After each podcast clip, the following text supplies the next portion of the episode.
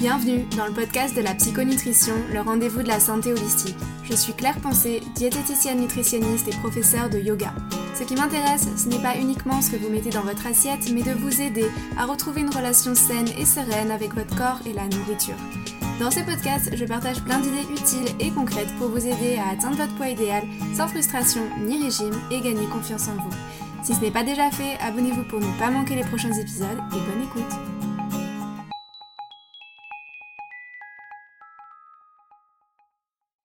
Bonjour et bienvenue dans le podcast de la psychonutrition. Dans cet épisode numéro 3, nous allons parler du régime végétarien et en particulier comment devenir, être et ou rester végétarien sans risque de carence nutritionnelle. Avoir une alimentation végétarienne sans carence, c'est possible, mais ça vous demandera d'avoir une plus grande vigilance sur la qualité de ce que vous mettez dans votre assiette, comme dans tout régime d'exclusion, vous augmentez euh, vos risques de carence si vous ne savez pas exactement ce que vous faites et où vous allez. Donc informez-vous, éduquez-vous, c'est super important. Dans ce troisième épisode, je vais partager avec vous mes 5 grands conseils pour vous lancer dans l'alimentation végétarienne afin de bénéficier de tous les bienfaits que ce mode d'alimentation pourra vous apporter et prévenir les problèmes de santé, notamment ceux liés aux carences. Pour aller plus loin, vous pouvez télécharger gratuitement le guide de l'alimentation végétale que j'ai écrit. J'ai inséré le lien dans les notes de cet épisode, donc n'hésitez pas à les consulter pour plus d'informations. Avant de vous citer les 5 conseils, j'aimerais vous partager mon parcours dans le végétarisme, puis dans le végétalisme, puisqu'effectivement j'ai été végétarienne et ensuite végétalienne, puis de nouveau végétarienne en l'espace de 4 ans. Ça me semblait important de vous expliquer euh, pourquoi je m'étais lancée à l'époque, mais aussi de vous expliquer pourquoi j'ai arrêté, puisqu'à nouveau, euh, je mange de tout à ce jour. Les raisons sont multiples et complexes, je ne souhaite pas polémiquer sur est-ce que c'est bien ce que j'ai fait ou si c'est pas bien. Si vous avez des convictions alimentaires, je pense que l'important c'est de tester sur vous-même avant tout pour voir si ça vous convient et aussi eh ben, de rester suffisamment humble pour reconnaître si un tel régime ne devait pas vous convenir. Ça veut pas dire qu'il est fondamentalement mauvais, simplement que votre corps n'a peut-être pas les capacités d'adaptation nécessaires, en tout cas au moment où vous l'avez tenté. J'ai voulu devenir végétarienne vers 17 ans, j'étais à ce moment-là en première année de médecine à Lyon. J'ai voulu tenter, pour être honnête, en premier lieu pour des raisons de santé, j'avais lu les livres euh, du docteur Campbell, je suivais pas mal d'influenceuses euh, sur YouTube à l'époque qui étaient végétariennes, voire euh, véganes, et qui véhiculaient des messages plutôt inspirants. Elles avaient l'air en bonne santé, etc. donc ça m'a tenté. J'ai commencé avec le végétarisme et progressivement j'ai dérivé dans le végétalisme.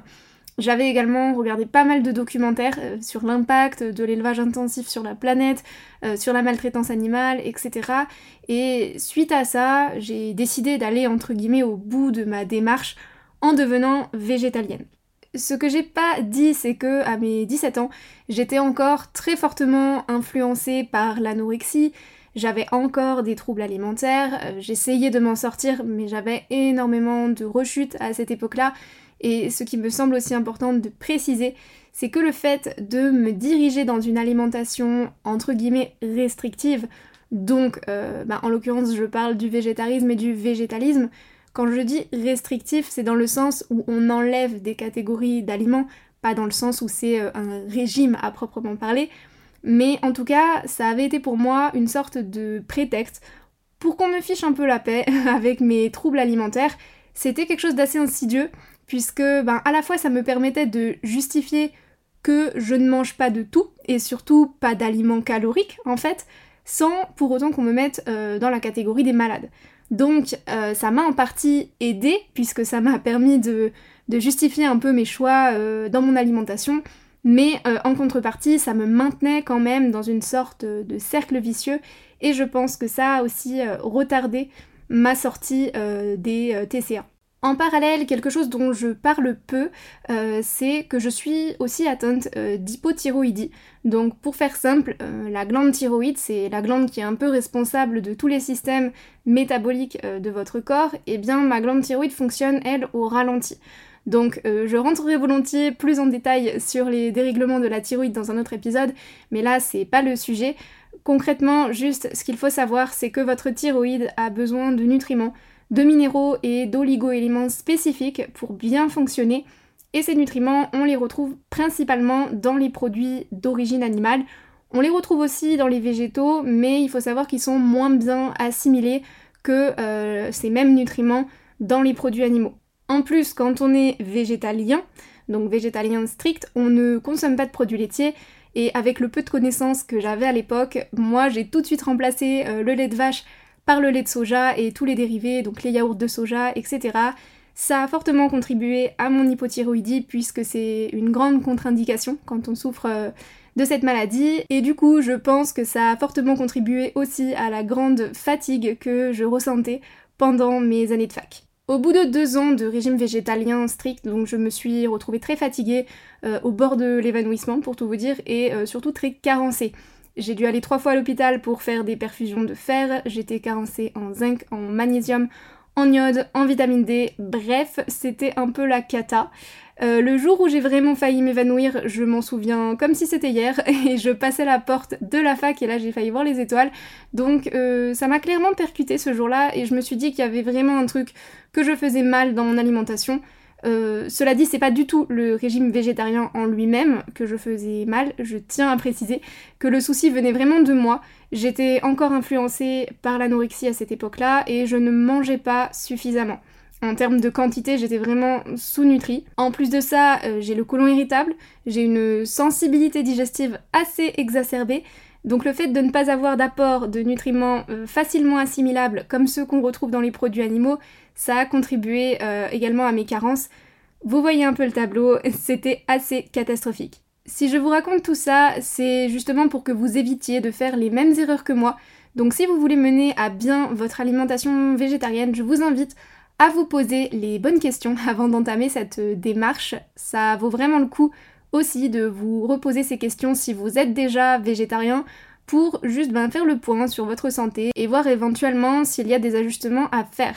Donc les trois questions que je vous recommande de vous poser, euh, c'est ben, la première, est-ce que je me lance pour les bonnes raisons?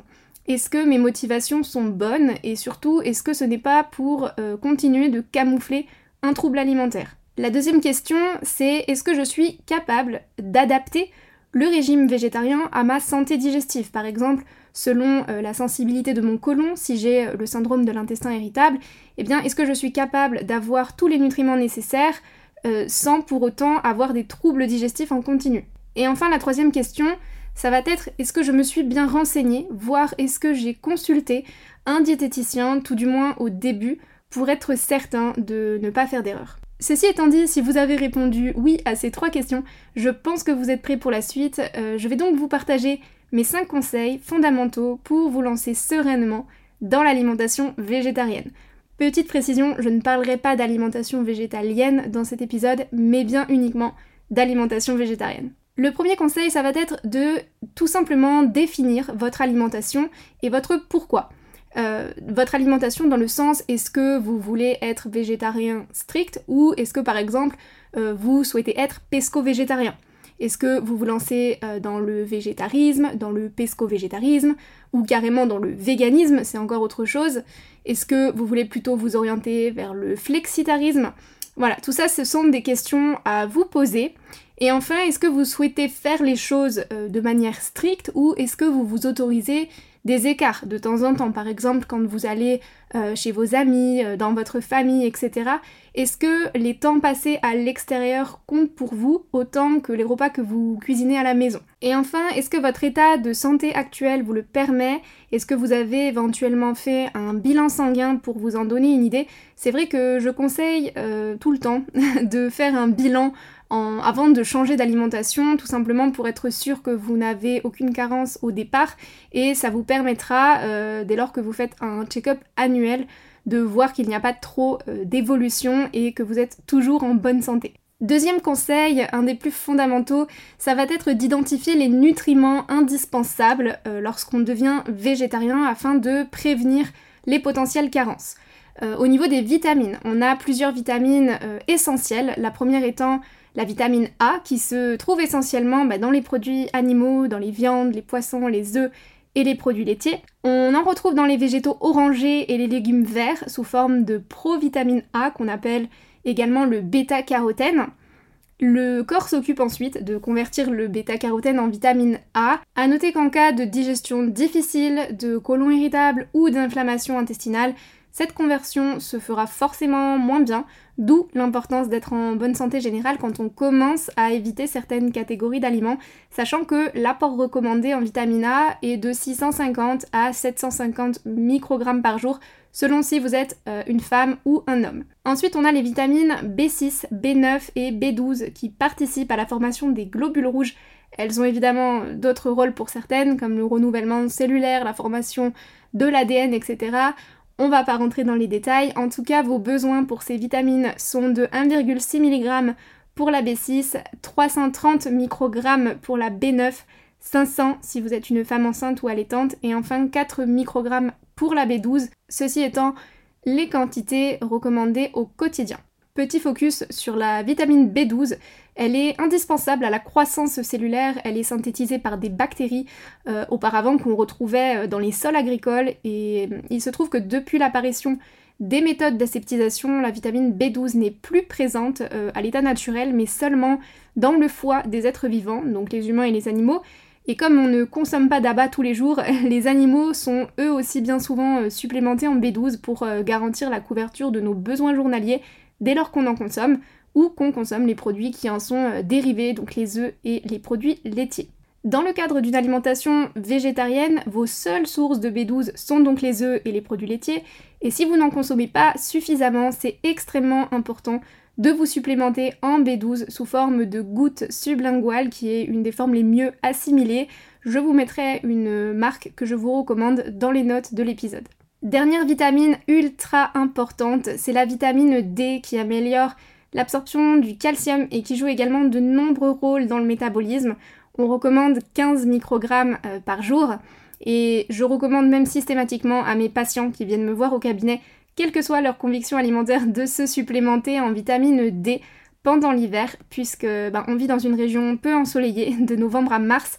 Donc euh, c'est quand même assez intéressant de pouvoir se supplémenter, sachant que la forme euh, la mieux assimilée de vitamine D, c'est la vitamine D3.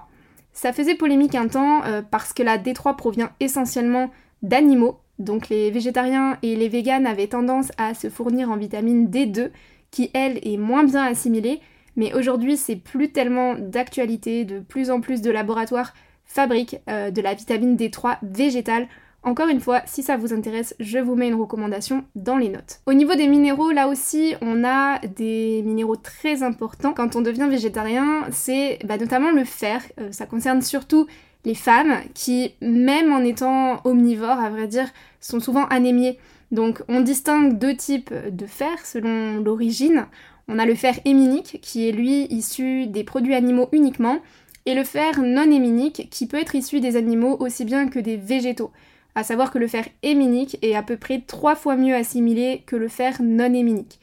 L'apport recommandé au quotidien varie de 11 à 16 mg par jour selon si vous êtes un homme ou une femme et si vous êtes une femme selon si vous avez des menstruations peu abondantes ou abondantes. Pour subvenir à vos besoins en fer, je vous conseille vivement de miser sur les algues, les graines de courge, le cacao, le chocolat noir, les légumineuses et surtout les lentilles. Je vous recommande aussi de compléter vos apports avec des aliments riches en vitamine C puisqu'elle améliore l'assimilation du fer. Donc là, ça va être tout ce qui est épinards, poivrons, choux, cressons, les agrumes, euh, le kiwi, les fraises, le cassis. Et on en retrouve aussi beaucoup dans le persil. Un autre oligo-élément super important, c'est le zinc. C'est un minéral qu'on retrouve beaucoup dans les poissons et les crustacés et énormément dans les huîtres. On en retrouve aussi dans les viandes, les œufs, les produits laitiers. Il joue un rôle primordial dans le système immunitaire, la beauté de la peau et la prévention de l'acné notamment. Heureusement, on en retrouve aussi en quantité suffisante dans les céréales complètes, les flocons d'avoine, les légumineuses, notamment les lentilles corail, les lentilles vertes et les pois chiches, le cacao, les noix et les graines de courge. On recommande entre 7,5 et 14 mg par jour selon euh, l'apport en phytates que contient votre alimentation. Si vous ne savez pas ce que sont les phytates, ne vous inquiétez pas, j'en reparle euh, dans un instant. L'iode est aussi un oligo-élément qui intervient dans la synthèse des hormones thyroïdiennes, donc la T3 et la T4, qui sont indispensables pour euh, avoir un métabolisme optimal, c'est-à-dire un métabolisme qui brûle des calories, qui régule votre température corporelle, votre digestion, etc. Les aliments les plus riches en iode sont tous ceux qui proviennent de la mer, donc les poissons, les fruits de mer, mais aussi et surtout pour les végétariens, le sel gris marin non raffiné et les algues qu'il faudra consommer régulièrement pour combler vos besoins de 150 microgrammes par jour. Avec l'iode, le sélénium est lui aussi indispensable, même s'il est présent à l'état de trace dans le corps, euh, entre autres pour son action antioxydante et protectrice de la peau et de la vision. Une bonne façon d'obtenir votre apport de 70 microgrammes par jour en sélénium, c'est de consommer deux noix du Brésil par jour, qui est un des aliments les plus riches en sélénium. Ensuite, on arrive à tout ce qui est acides gras essentiels, notamment les oméga 3 et les oméga 6. Euh, pour bien comprendre, avant euh, d'entrer euh, dans les détails, il faut savoir qu'on distingue trois types d'acides gras, donc les saturés, les monoinsaturés qui sont les oméga 9 et les polyinsaturés qui sont les oméga 6 et les oméga 3. Parmi ces acides gras, on retrouve des acides gras dits essentiels, ce qui signifie que votre organisme ne peut pas les fabriquer lui-même, vous devez donc les apporter par votre alimentation, et ces acides gras sont l'acide linoléique, donc un oméga 6, que vous retrouverez dans les noix, les pignons de pain, les pistaches, les graines de tournesol, les graines de sésame et leurs huiles, et l'acide alpha-linolénique, qu'on appelle aussi ALA, pour faire plus court, qui est un oméga 3 que vous allez retrouver dans les noix, les amandes, les graines de chanvre, les graines de lin, de chia, de courge, et encore une fois leurs huiles respectives, ainsi que l'huile de cameline. À vrai dire, la carence en oméga 6 est assez rare, le ratio dans notre corps devrait varier entre 1 pour 1, donc 1 oméga 6 pour 1 oméga 3, et 4 pour 1, donc 4 oméga 6 pour 1 oméga 3 au maximum, euh, alors qu'en vérité la grande majorité d'entre nous euh, on consomme excessivement des oméga 6. Attention, petit point sur les oméga 3, euh, ces acides gras ne supportent pas la chaleur directe, donc toutes les huiles euh, que j'ai mentionnées plus tôt sont à consommer crues, par exemple dans les salades ou éventuellement sur vos plats chauds après cuisson. Pour ces acides gras-là, vous pouvez aisément répondre à ces besoins par un régime végétarien équilibré. Cependant, il existe deux autres acides gras indispensables, l'EPA et le DHA dont les sources sont uniquement animales, en tout cas quand on en consomme de manière euh, normale. On les retrouve dans les poissons gras, euh, donc tout ce qui est saumon, truite, sardine, maquereau, anchois, hareng, thon. Votre corps peut convertir le PA et le DHA à partir de l'ALA, donc l'acide alpha-linolénique. Pour le PA, la synthèse ne devrait pas poser problème. En revanche, selon les rapports de l'ANSES, donc qui est euh, l'agence de santé, en France, il se trouve que le corps ne peut pas synthétiser du DHA en quantité suffisante, même en présence euh, d'acide alpha-linolénique. Donc, sachant que l'apport recommandé en EPA et DHA est de 250 mg, je vous conseille pour le coup d'avoir recours à une supplémentation. Encore une fois, je vous mets euh, une marque dans les notes de cet épisode. Pour booster naturellement vos apports en oméga 3, vous pouvez également acheter des produits labellisé bleu blanc cœur. On en retrouve euh, principalement sur les œufs, mais aussi sur les céréales et les produits laitiers. Donc c'est très intéressant. En fait, le label bleu blanc cœur signifie que les animaux ont été nourris aux graines de lin, pour ce qui est euh, des poules pour les œufs par exemple, ou pour euh, les vaches avec les produits laitiers. Les graines de lin étant riches en oméga 3, on retrouve ces oméga 3 dans les produits dérivés de ces animaux et pour ce qui est des céréales, euh, les céréales labellisées bleu blanc cœur sont tout simplement des céréales qui contiennent des graines de lin. Petit topo sur les protéines puisque c'est un sujet euh, assez clivant quand on devient végétarien. Contrairement aux idées reçues, il n'y a pas forcément moins de protéines dans les végétaux que dans les animaux. En revanche, les protéines végétales peuvent effectivement être moins bien assimilées que les protéines animales, surtout chez les personnes touchées par le syndrome de l'intestin irritable. Dans ce cas, je vous recommande de vous tourner vers les œufs bleu blanc c'est encore mieux, qui est l'une des protéines les mieux assimilées par votre corps. Et si vous n'avez pas de problème de santé particulier, vous pouvez facilement manger un œuf tous les jours. Ça ne va pas faire monter en flèche votre cholestérol, je vous rassure. À savoir que 75% de la production de cholestérol est endogène, donc vos apports alimentaires influencent relativement peu votre taux de cholestérol au final. Vous pouvez aussi compléter votre apport en protéines par un produit laitier. Je dis compléter parce que généralement les produits laitiers ne représentent pas une grande part de la composition de l'assiette, donc ce sera assez dur d'avoir des apports complets en protéines juste avec ça.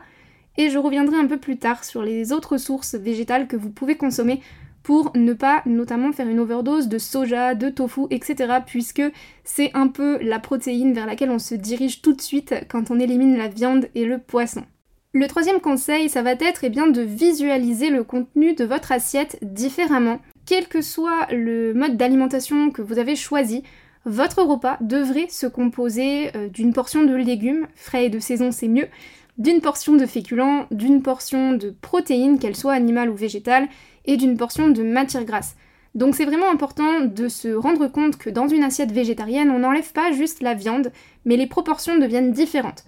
Être végétarien, ça ne s'improvise pas, ça ne se résume pas à la simple exclusion de la viande et du poisson, c'est vraiment tout votre équilibre alimentaire qu'il faut revoir.